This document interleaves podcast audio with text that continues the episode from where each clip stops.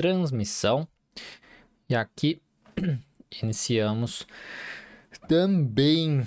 Vamos só aguardar para ver se no YouTube dá um começo. Deixa eu só também abrir um pouquinho aqui a janela, que a luz natural acaba sendo melhor do que a luz artificial. Certo, estamos aqui ao vivo, acho que estamos ao vivo em todos os lugares agora. Então nós já podemos começar a nossa terceira aula, aqui nossa aula prática.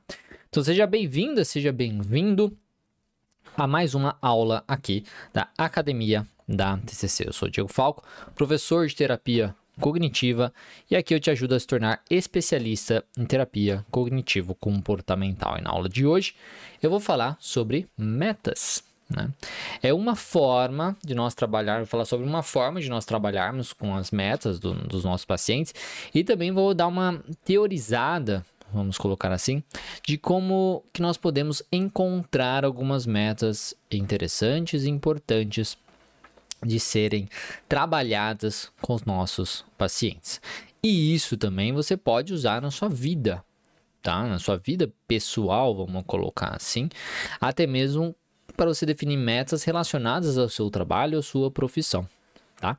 Então você pode usar para você e usar isso para o seu paciente. Isso é muito importante de ser dito, Principalmente porque uma das formas de você aprender a terapia cognitivo-comportamental, na verdade, não diria que é uma das formas, porque falando assim parece que, ah, é isso ou isso, né? Se você fizer isso dá certo, se você fizer isso dá certo.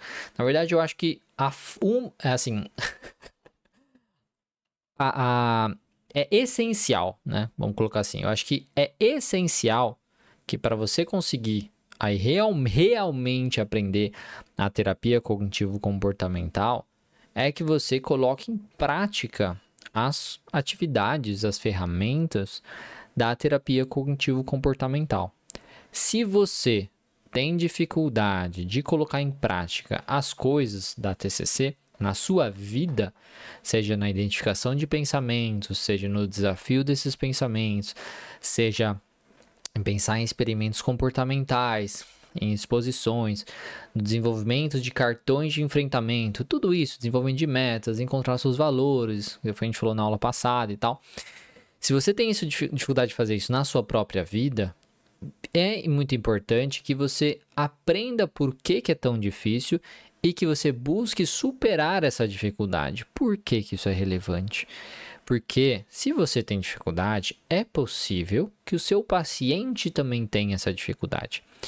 E se você já superou isso no passado, você consegue mostrar para esse paciente que é possível superar esse desafio e como isso ajuda. Então você tem aí, além dos dados científicos da terapia cognitivo-comportamental, das evidências científicas, dos artigos e coisas assim, você também tem também a sua própria experiência do uso da terapia cognitivo-comportamental na sua vida para poder ajudar o seu paciente. Tá? E também vai beneficiar a sua própria vida também, você fazendo isso, tá bom? Antes de começar a aula, eu quero saber quem é psicólogo guerreiro e vou pedir para vocês colocarem aí nos comentários para eu saber. Hashtag sou guerreiro, hashtag sou guerreira. Se você é novo por aqui, se você é novo por aqui não sabe o que é uma psicóloga guerreira, eu costumo dizer que para conseguir trabalhar e ser referência aí na psicologia no Brasil, é preciso ter três virtudes representadas pelo nosso tridente que está de lado aqui hoje. Pelo nosso tridente, né? Que é a coragem, a sabedoria e a astúcia. Coragem, porque a gente sai da faculdade sem saber muito sobre o atendimento clínico e precisa meter a cara, aprender sozinho e pôr em prática, sem saber se aquilo vai dar certo ou se aquilo não vai dar certo. Sabedoria, porque se você não saber a explicação dos comportamentos do seu paciente e não tem um método de trabalho, né, para trabalhar com esses comportamentos e os pensamentos envolvidos, você não vai conseguir ajudar esse paciente e astúcia, porque se você não enxerga a sua profissão como um negócio, você não vai conseguir valorizar a sua prática. Você não vai se tornar uma autoridade naquele assunto ou na sua região, ou coisas nesse sentido, e não vai conseguir captar pacientes também para você ajudar, tá? E essa realidade cria dois tipos de psicólogo. A psicóloga guerreira, que é a que vai atrás do conhecimento, mas só que um conhecimento para colocar em prática, é um conhecimento mais direcionado e para se tornar uma referência, enfrentando todos os desafios, e também a psicóloga bibliotecária, que fica comprando um monte de livro, fazendo um monte de curso, um monte de pós-graduação, não termina nenhuma, depois fica pedindo para aumentar o acesso, o tempo de acesso, porque não consegui ver isso em um ano, não sei o que e acaba não saindo do lugar. Essa profissional acredita que apenas a sabedoria basta, mas isso simplesmente não é verdade. Além disso, busca conhecimento, a busca pelo seu conhecimento acaba sendo falho, pois não é direcionado. É um conhecimento aí generalista. Fica buscando um monte de coisa, não dá conta desse monte de coisa e também nunca vai até mesmo utilizar esse monte de coisa na sua prática. Isso só causa mais confusão mental. Nossa, babou feio aqui. Opa, nossa, até caiu o microfone. é. É isso aí. Espero que esteja funcionando ainda o microfone. então, enfim, você é psicóloga guerreira ou é psicóloga bibliotecária? Comenta aí para eu sair. A Priscila já colocou aqui, ó. Sou guerreira. Eu sou Priscila de Mogi, aluna da Academia TC. Bem-vindo, Priscila. Que bom que você é a nossa aluna, tá? o Swed, eu acho que é Swed aqui, é, psicanalista e terapeuta, e sou guerreiro, que bom, muito feliz aí, pessoal comentando. Agora vamos, deixa eu só voltar aqui. Tá certo. É bom falar que essa aula também vai ficar disponível somente por sete dias. Depois ela vai para a plataforma da Academia da Terapia Cognitivo Comportamental, que é a nossa plataforma aí da pós-graduação e do curso livre, e vai junto com um PDF que eu vou estar tá mostrando aqui no YouTube tá? Então vamos começar a nossa aula. Bom, a primeira coisa que nós temos que definir, quando a gente pensa aí na definição das metas, a aulinha aqui, né, que é bacana falar. A Psi Flávia aqui também falou, sou guerreira, muito bacana, muito feliz. É a questão da diferença de objetivos aí intrínsecos e objetivos extrínsecos tá? Nós precisamos fazer essa distinção quando nós vamos definir algumas metas para saber o nosso direcionamento. Então, objetivos intrínsecos são aqueles que nos conectam com o nosso interesse interno e os perseguimos porque os consideramos inerentemente valiosos e satisfatórios. Eles nos ajudam a crescer como pessoa ou nos ajudam a nos conectar com nossas comunidades ou com o mundo. Então isso é muito interessante. Os objetivos intrínsecos eles vão ajudar no crescimento pessoal. Então, quero ser uma pessoa mais assim, quero ser uma pessoa mais assado, em questões de comunidade e questões do mundo. Eu quero ajudar mais as pessoas, eu quero participar mais de coisas, eu quero questões de caridade, enfim, coisas assim. Eles nutrem nossas necessidades psicológicas mais básicas de autonomia, como, é, como sensação de que estamos no controle de nós mesmos, nutrem também nossa sensação de competência, como sensação de que temos domínio sobre o nosso ambiente e nossa sensação de relacionamento, como se estivéssemos mais conectados aos outros. Então é uma coisa muito mais interna, é uma satisfação. Então é um objetivo que você busca para ter uma satisfação, aquele aquela coisa assim, nossa, eu consegui esperar isso, eu sou capaz, eu sou importante tá? Eu importo. Então, objetivos intrínsecos envolvem basicamente isso, uma coisa mais interna, de crescimento pessoal, certo? E os objetivos extrínsecos, por outro lado, são valorizados por algo a mais que podem nos fornecer e muitas vezes são ligados à opinião de outras pessoas sobre nós. Essa daqui é a maior diferença. Então, o intrínseco, eu não preciso necessariamente da opinião do outro, tá? Eu faço algo que me faz muito bem, tá? Ou eu me torno uma pessoa, eu tenho um comportamento específico em alguma situação que me faz muito bem. E isso é o objetivo em si. No extrínseco, a opinião do outro importa aqui, tá? Aqui temos como exemplo metas de riqueza, de beleza, de fama e reconhecimento. Eu sei que pode parecer metas muito negativas, principalmente por parecerem muito superficiais, mas metas de sucesso financeiro, por exemplo, podem nos fornecer os meios necessários para sustentar as nossas metas intrínsecas. Então, Muitas vezes, para eu ter alguma coisa da minha meta intrínseca alcançada, eu preciso de uma meta extrínseca. Por exemplo, às vezes eu valorizo muito viajar. Né? Viajar. Isso é uma coisa que envolve muito, que me dá uma satisfação muito grande. Né? Então, porque vai me, vai me, vai me é, facilitar ter um momento assim de satisfação, ter emoções mais positivas, de serenidade, coisas assim.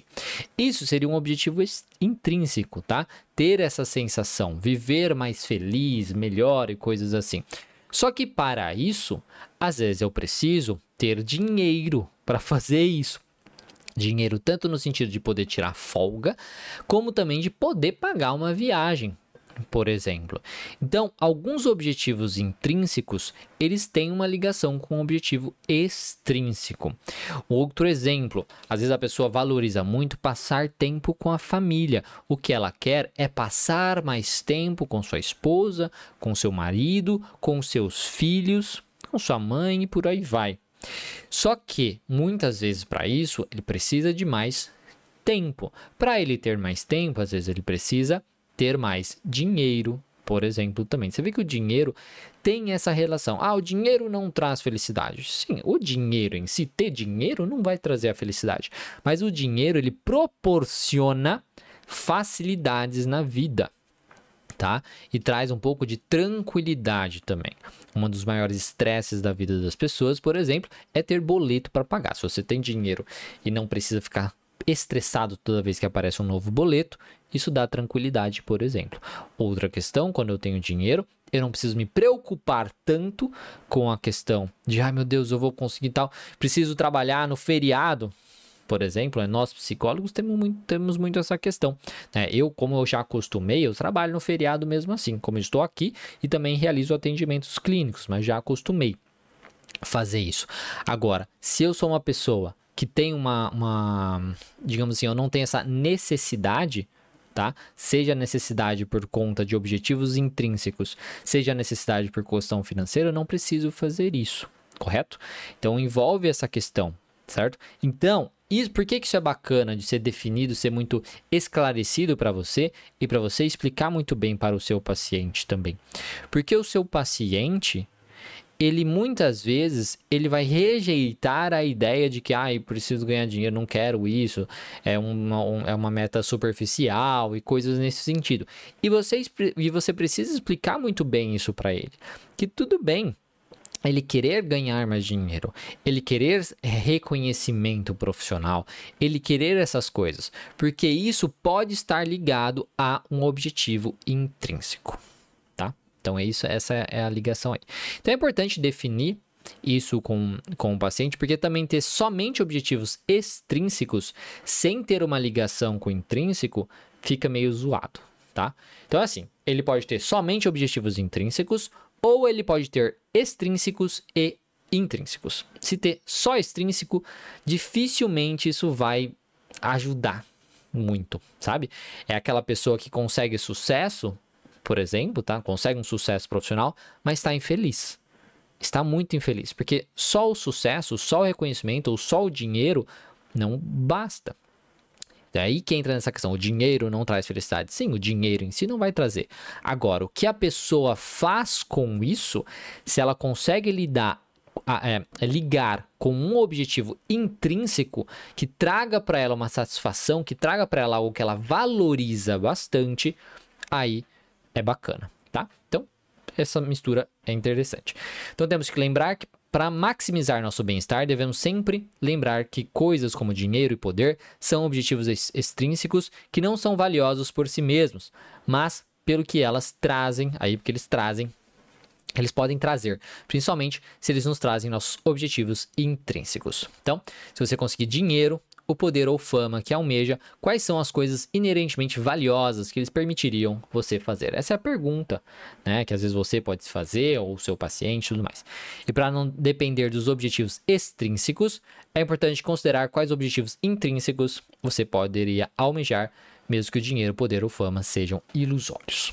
Tá? Então, isso daqui é importante a gente avaliar junto com o paciente, porque se ele estiver buscando somente objetivos extrínsecos, Sem uma ligação com nada intrínseco, isso não vai trazer a satisfação que ele quer. Tá? Isso não é uma boa meta. Isso não é uma boa meta. Então, ter muito bem essa definição é importante. Então, se o paciente fala, pô, quero ser reconhecido no meu trabalho, quero ganhar mais dinheiro, você precisa explorar o que isso vai trazer para a vida do paciente, certo? Para ver se tem uma ligação com o competitivo intrínseco. Depois temos que ver a questão dos objetivos flexíveis e adequados. O que seria isso? É importante considerarmos o estado da vida em que estamos, as habilidades que temos e as normas da cultura e sociedade em que vivemos. Os mais jovens tendem a ter prioridades de expandir os seus conhecimentos e se estabelecer profissionalmente. Eles almejam uma melhor educação, iniciar uma carreira, talvez comprar uma casa, casar e ou ter filhos. Por outro lado, as pessoas mais velhas tendem a se concentrar mais em objetivos que são emocionalmente significativos, como viver melhor, ter um, um, melhor relacionamento, aproveitar mais os momentos, curtir o que conquistou, ter paz, sossego, etc. Tá? Além das diferenças de idade, também pode haver mudanças inesperadas em nossa saúde, finanças ou situação familiar que devemos levar em consideração. Por conta de todas essas variáveis, a flexibilidade ao determinar nossas metas é tão importante. Permanecer inflexível em tais situações pode prejudicar nosso bem-estar e ser realista e criativo pode é, sobre como avançar na situação específica em que nos encontramos pode apoiar o nosso bem-estar. Às vezes, somos indevidamente influenciados por velhos medos e sonhos que não nos convêm mais. E isso é muito importante de ser trabalhado com o paciente. Essa questão de ver a diferença, né? Por exemplo, ah, o pessoal mais novo tende a querer mais isso, o pessoal mais velho tende a querer mais isso. Isso é, te ajuda, se você sabe, se você consegue perceber, ter essa prática, né? De perceber esses padrões, onde, poxa, mulher costuma ter esse tipo, né? De metas, de vontade. Homens costumam ter mais esse. Pessoas mais velhas, mais esse. Pessoas mais novas, mais esse. Se a gente tem essa ideia, pelo menos, e o paciente tem uma certa dificuldade de identificar as suas metas, eu tendo essa ideia do que é mais comum, vamos colocar assim, para aquela categoria que o paciente se encaixa, né? Vamos colocar assim. Fica mais fácil de eu orientar esse paciente e questionar Pô, será que se ele é uma paciente mais velho, por exemplo, uma mulher e um paciente mais velho, é bem mais provável que essa pessoa valorize mais a questão de tempo e a questão de família. E aí eu posso trabalhar com isso, né? Tipo, investigar essa questão, como essa questão familiar, então ir mais a fundo nessas questões, o que, que ele valoriza, o que ele gostaria e tudo mais. Tá? Então, por um lado, essas informações ajudam neste ponto. Deu ajudar um paciente que tem uma dificuldade de identificar alguma meta, alguma coisa que ele gostaria que fosse diferente na vida dele. Outra coisa é essa questão de ser realmente flexível e adequado para a realidade do paciente. Muitas vezes ele quer uma coisa que não é uma coisa, tá? Não é uma vontade que sempre foi dele. Às vezes ele quer algo porque a mãe sempre falou. Pensa num paciente que quer prestar concurso público. E às vezes ele quer prestar concurso público e ele está evitando se envolver com outras atividades, envolver trabalhar com outras coisas e só está ali, né, se prejudicando e tudo mais, porque ele cresceu a vida inteira com a mãe falando: não, porque tem que ser uh, funcionário público, concurso público é o que há, e não sei o que, tal, tal. Então, isso nunca foi uma meta, um objetivo dele. Isso foi uma coisa da mãe dele.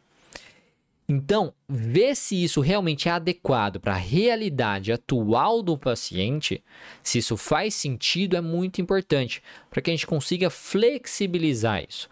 Por que isso é importante? Porque se o paciente acredita que ele tem uma meta que é porque ele quer e tudo mais. E ele fica fazendo isso, mas na verdade, isso era uma coisa relacionada ao seu medo do passado, ao medo de outras pessoas, a crenças de outras pessoas. Isso não vai ajudar ele. Vai ficar muito mais difícil dele fazer o que ele deve fazer.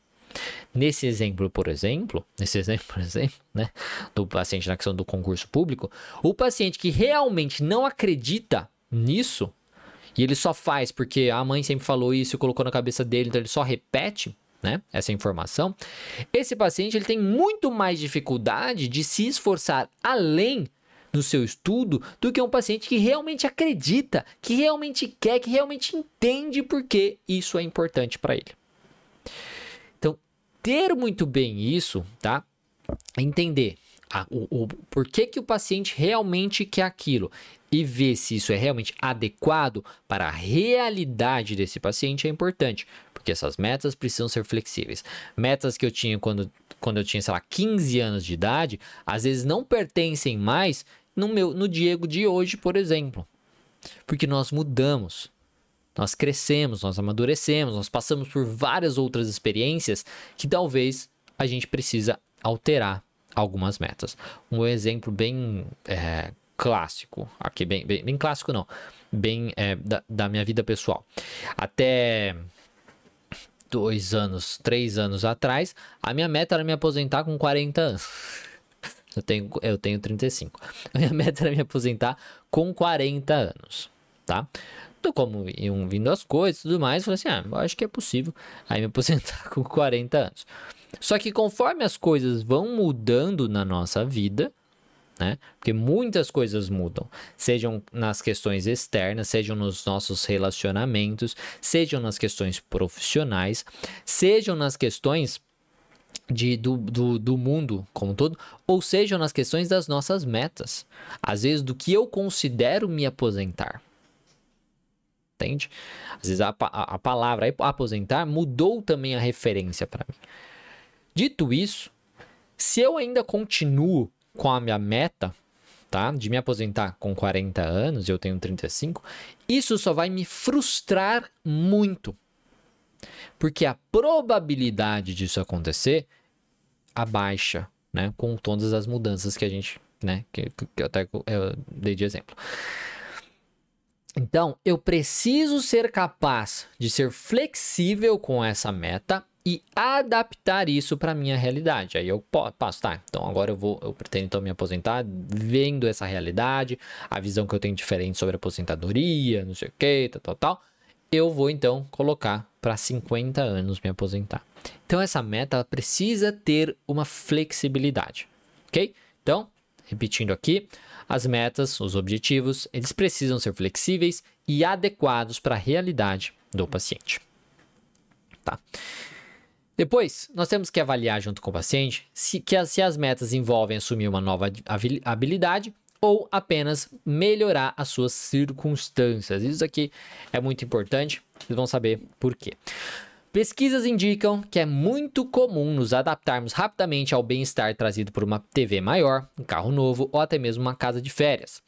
E embora essas coisas possam nos ajudar a nos sentir mais felizes a curto prazo, a novidade desaparece rapidamente e nossas vidas com um novo item se tornam o novo normal. Eu acho que nem preciso perguntar, porque eu tenho certeza que isso já aconteceu com você. Isso realmente é bem provável que já tenha acontecido com você, correto? Às vezes você queria um celular novo, às vezes você queria um carro novo, às vezes você queria, não sei, qualquer coisa nova, uma panela nova, né? Aquela panela que não. É, que não usa óleo, né? Ou uma air fryer, qualquer, coisa nesse sentido, né? E aí você fica super empolgado e pesquisa e tal, e vai, e aí você compra e. Ok? então isso acontece. Isso acontece com todas as pessoas. Isso é uma coisa normal, tá? E é por isso que esse tipo de meta costuma ser um tipo de meta bosta. Porque é uma meta que quando alcançada vai trazer aí um né? não vai trazer uma satisfação melhor para o paciente, que depois aí depois de sei lá é, um mês, depois de três meses, daqui depois de um ano, ela vai se tornar total, aquela essa conquista, vamos colocar assim, esse objetivo alcançado vai se tornar completamente irrelevante. Bom dia, Johnny. Bom. então vai tomar completamente irrelevante e isso não é legal. Por isso que fala aqui na questão de ter metas que envolvam assumir uma nova atividade, tá? Então, às vezes você queria uma coisa nova, achava que aquilo ia ser uma bomba de felicidade, mas a satisfação passou rapidamente. Agora, as metas de atividade, por outro lado, são mais resistentes à adaptação porque nos abrem continuamente para novidades. Já vou explicar O que é isso? Então, participar de uma aula de culinária, por exemplo, nos abre para uma série de novas experiências e nos prepara para experiências ainda mais novas, à medida que continuamos a aplicar o que aprendemos de novas maneiras muito depois do término da aula. Então, participar de um clube de corrida nos permite conhecer novas pessoas e compartilhar novas experiências muito depois de esquecermos aí que costumávamos ter uma TV menor. Então, assim, se a minha meta é, por exemplo, ah, eu quero começar a correr, né? Quero começar a correr, se melhorar minha saúde, quero começar a correr. Realizar essa nova atividade, ela vai abrir muitas coisas.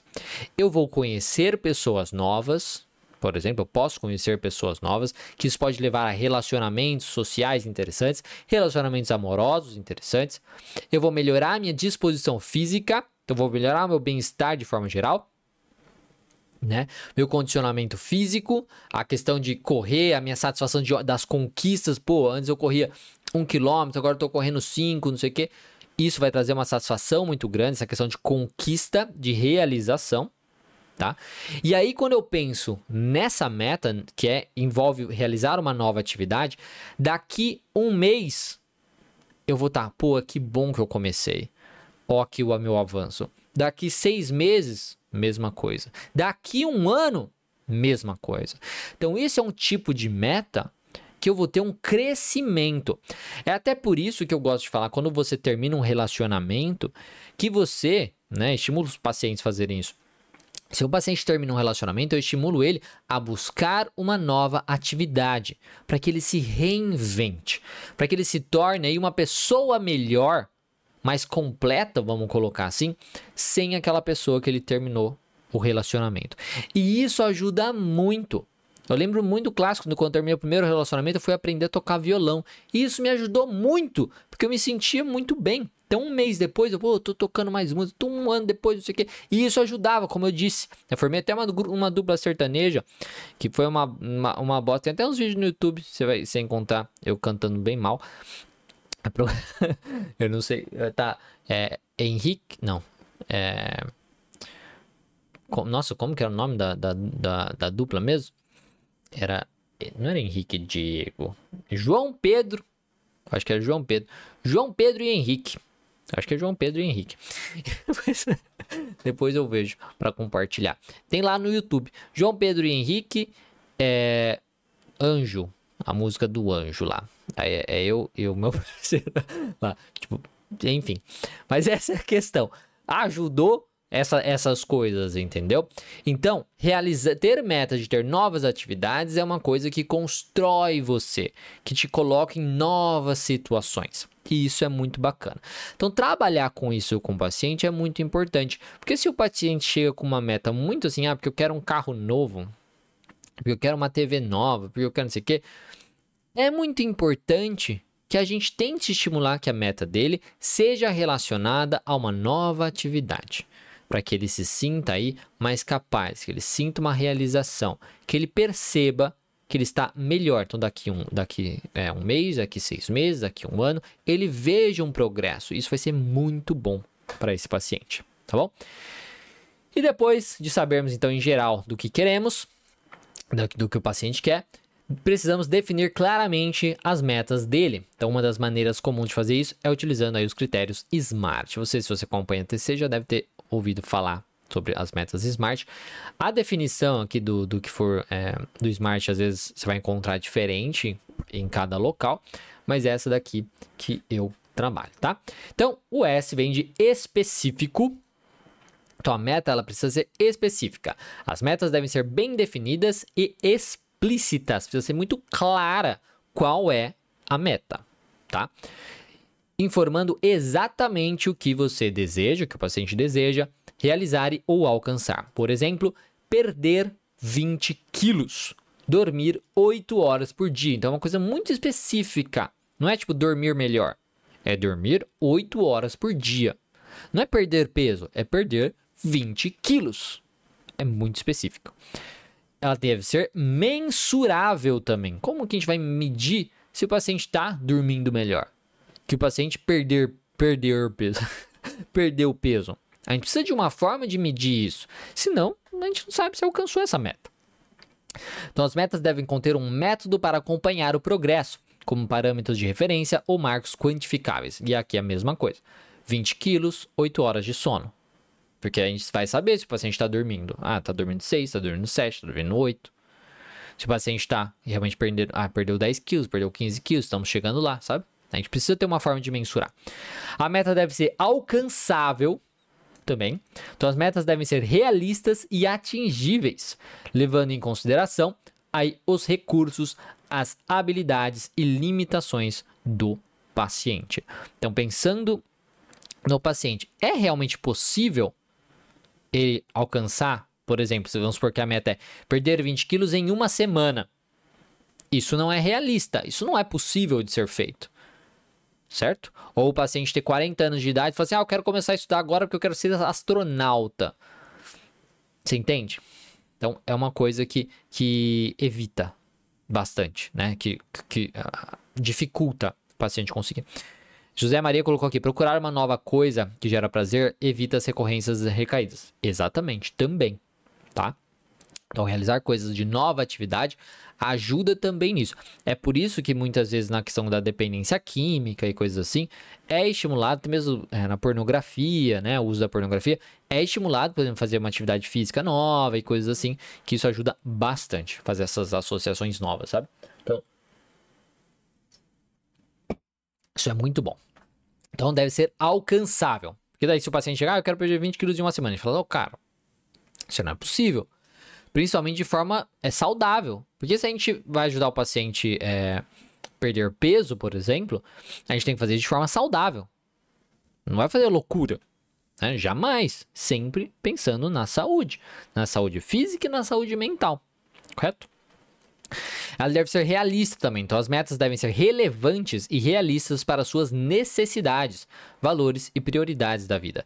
Por exemplo, não adianta querer algo que vai contra os seus valores. Então, às vezes o paciente ele valoriza muito uma coisa, né? Ele gosta muito de algo, só que ele tem uma meta totalmente zoada com isso. Então, por exemplo, às vezes o paciente valoriza muito a questão de, de família, e coisas assim. Só que a meta dele é pegar todo mundo, é pegar geral e fazer de gato sapato todo mundo, né? Por exemplo. Isso é uma coisa que talvez vai contra os valores dele. Porque às vezes ele valoriza a questão de respeitar o outro. Só que ele tem uma meta que às vezes dificulta isso porque ele vai estar tá tratando mal algumas pessoas, né? Então, deve ser realista essa meta no sentido de que, cara, isso faz sentido para a pessoa que você quer ser? Realmente faz sentido? Para o que você valoriza? Para o seu eudaimon aí, sua melhor versão de pessoa? Faz sentido? Tá? A gente precisa ver isso. E prazo. As metas devem ter um prazo para criar um senso de urgência e motivação. Exemplo, perder peso em seis meses. Então, uma semana não é realista, mas seis meses talvez seja. E aí a gente vai colocar esse prazo, tá? Para que a gente tenha aí uma certa urgência e estimule o paciente a fazer. Porque se essa meta é bem perdida, quero perder 20 quilos. Ah, em quanto tempo? Ah, eu quero perder 20 quilos. Fica muito, às vezes fica mais, é, ele é, vai dificultar ele de faz, fazer as atividades necessárias, porque ele vai postergando, porque ele não tem esse prazo, ele não tem nenhuma urgência para perder esses 20 quilos, entende? Então, trabalhar com isso é muito importante. Então, por exemplo, uma meta SMART pode ser: reduzirei meus sintomas de ansiedade praticando técnicas de relaxamento por 15 minutos diariamente, com o objetivo de reduzir meus níveis de ansiedade em 50% em três meses. Aí, claro que nós precisamos definir como, como seria esse 50%. Pode ser utilizando os inventários back, que agora já estão é, é, liberados novamente para o uso, para nós psicólogos, tá? Pode ser utilizando os inventários da, do livro A Mente Vencendo Humor. Pode ser falando de 0 a 10 qual que é o nível de ansiedade, ou de 0 a 100 qual que é o nível de ansiedade do paciente. Mas precisa mensurar isso para poder saber se está caindo, né? Essa porcentagem, por exemplo, tá? Então, isso seria uma coisa, uma meta bem smart, bem definida com o seu paciente. E algumas dicas também. Alinhe metas com valores e prioridades pessoais. Nós já discutimos na aula da semana passada sobre valores, Aí já está lá na plataforma da Academia da TCC, tá? Aula sobre valores, quem não conseguiu acompanhar é, ao vivo, já foi retirada do ar e está lá na plataforma. Então, alinhe as metas com os valores e prioridades pessoais do paciente. Então, baseie suas metas em seus valores e prioridades para garantir que sejam significativas e relevantes. Isso melhorará sua motivação para lutar por seus objetivos. Isso daqui tem muito a ver com a questão do ser adequado e flexível, né? ser adequado e flexível. Porque se não está alinhado com o que o, valor, o paciente realmente valoriza, lembra que eu comentei? Às vezes ele quer alguma coisa baseado no que o, pai, no que a mãe sempre falou para ele e tudo mais. Não no que ele realmente quer, no que ele realmente valoriza. E aí não vai dar certo. Isso também tem relação com a questão de ser aí realista, tá? De não ser de acordo com o paciente que realmente quer. Divida também as metas de longo prazo em etapas menores. Talvez é muito grande uma meta do paciente, né, de ser alcançada, e fica difícil de saber o que, que ele vai fazer para alcançar isso. Então a gente vai começar a quebrar, correto? Então beleza. Então eu tenho eu tenho que, tenho que perder 20 quilos em seis meses. Então vamos perder, vamos dividir isso, talvez perder 10 quilos em três, né? Vamos dividir isso, talvez perder 3 quilos em um mês correto? Isso começa a se tornar muito mais possível, muito mais palpável de ser realizado, tá? Porque daí 3 quilos em um mês, quanto que dá? Deixa eu ver uma conta aqui. 3 quilos, 3 mil dividido... Te... Esse tecladinho, meu teclado quebrou, eu tô com um tecladinho mequetrefe aqui. Dá 100 gramas, não sou ótimo em matemática, dá 100 gramas por dia. 100 gramas por dia, tá? Então, vezes 7, 700 gramas por semana. É muito mais, não é uma coisa super fácil, mas é mais fácil, né, de se imaginar, é mais palpável do que 20 quilos, correto? Então, quando a gente divide assim, fica mais fácil da gente fazer. Então, dividir metas de longo prazo em metas menores é muito importante. Metas grandes podem parecer esmagadoras, para tornar o processo mais gerenciável, divida em pedaços menores e dirigíveis. Digeríveis, dirigíveis, digeríveis, tá? Caiu aqui. Ah, só um momento. Deixa eu tirar aqui. Revise também as metas regularmente. Isso é muito importante para você e para o paciente. Para você, principalmente, para você saber em que pé vocês estão no processo aí do tratamento do paciente. E para o paciente é saber se as estratégias e mais estão dando certo. Então, suas necessidades e circunstâncias podem mudar à medida que você trabalha na direção das metas. Entra também na questão de ser flexível e adaptável. Porque lembra, que nem eu falei do meu exemplo aqui, de aposentar com 40 anos e aí mudou para 50 anos. Então, precisa readaptar. Como que eu sei disso? Eu vou revisar as metas. Revise também seus objetivos regularmente e faça os ajustes necessários para garantir que permaneçam aí relevantes e alcançáveis. E por último, mantenha a motivação e o comprometimento acompanhando seu progresso e comemorando as suas realizações. Isso aqui é muito importante ser realizado com o paciente. Cada meta, submeta alcançada, tá, pelo paciente, cada pequena conquista é importante que seja comemorado, que seja valorizado. Isso entra na questão de crédito. Ele precisa aprender a se dar crédito. Para falar, pô, eu consegui, olha que bom, perdi 100 gramas, né? Perdi 700 gramas essa semana, que ótimo, não sei o que e tal. Valorizar isso, essa conquista, isso ajuda a motivar. Para acompanhar seu progresso, use ferramentas como diário, lista de verificação e gráficos de progresso. Reflita e aprenda com os contratempos e não se esqueça de reconhecer e aproveitar suas vitórias ao longo da jornada. Lembrando que esse PDFzinho aqui eu vou deixar disponível lá para o pessoal da Academia TC na semana que vem, quando eu postar essa aula lá na plataforma, tá certo? Então é isso, pessoal. É isso que eu tinha para falar com vocês hoje. Lembrando que essa aula vai ficar disponível apenas por 7 dias e depois ela vai lá para a plataforma da academia da TCC. E existe o problema, né, de você não utilizar metas de trabalho com o seu paciente, é que você não vai saber o progresso. Você não vai saber necessariamente ou em que pé vocês estão no trabalho com o paciente de forma geral. O paciente não, às vezes vai ter mais dificuldade de reconhecer o que a, como a terapia está ajudando ele, dificuldade de reconhecer os avanços mesmo e o que ele fez para melhorar, até mesmo saber o que, que ele precisa colocar em prática e manter fazendo durante a sua vida, tá bom? Então é isso, espero que tenham gostado, espero que tenha sido útil. Aqui no YouTube, um monte de gente falando aqui sobre a Lígia, a Vanusa, a Lilian, a Elaine, aqui é, a Lígia, também, não, a, a Natasha, sou guerreira, aqui também. O Joilson falou, tão boa que esqueceu. É, eu não sei do que, que você tá falando. é porque como eu vejo depois os comentários, aí eu não sei, sinceramente, do que tá falando. Bom, pessoal, é isso. Espero que tenha sido útil essa aula. É uma, um excelente feriado para vocês, excelente resto de semana para vocês.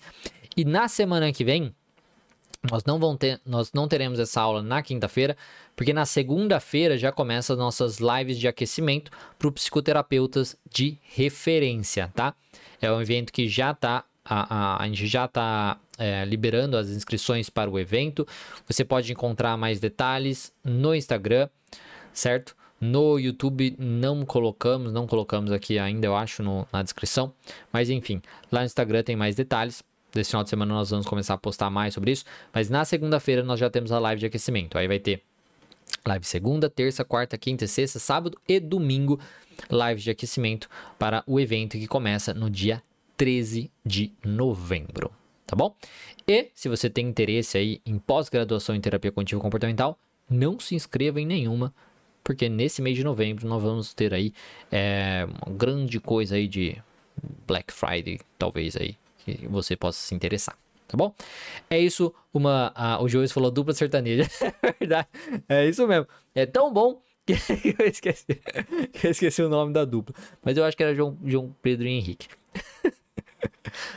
Tanto é que o, o, nome João Pedro foi porque eu tava numa baladinha uma vez, uma menina veio perguntar meu nome, eu não queria falar meu nome, eu falei João. Ela falou, mas João o quê? Eu falei, como assim João o quê? João. João Paulo, João, não sei o que, eu falei João Pedro. Então, foi isso. Tá certo?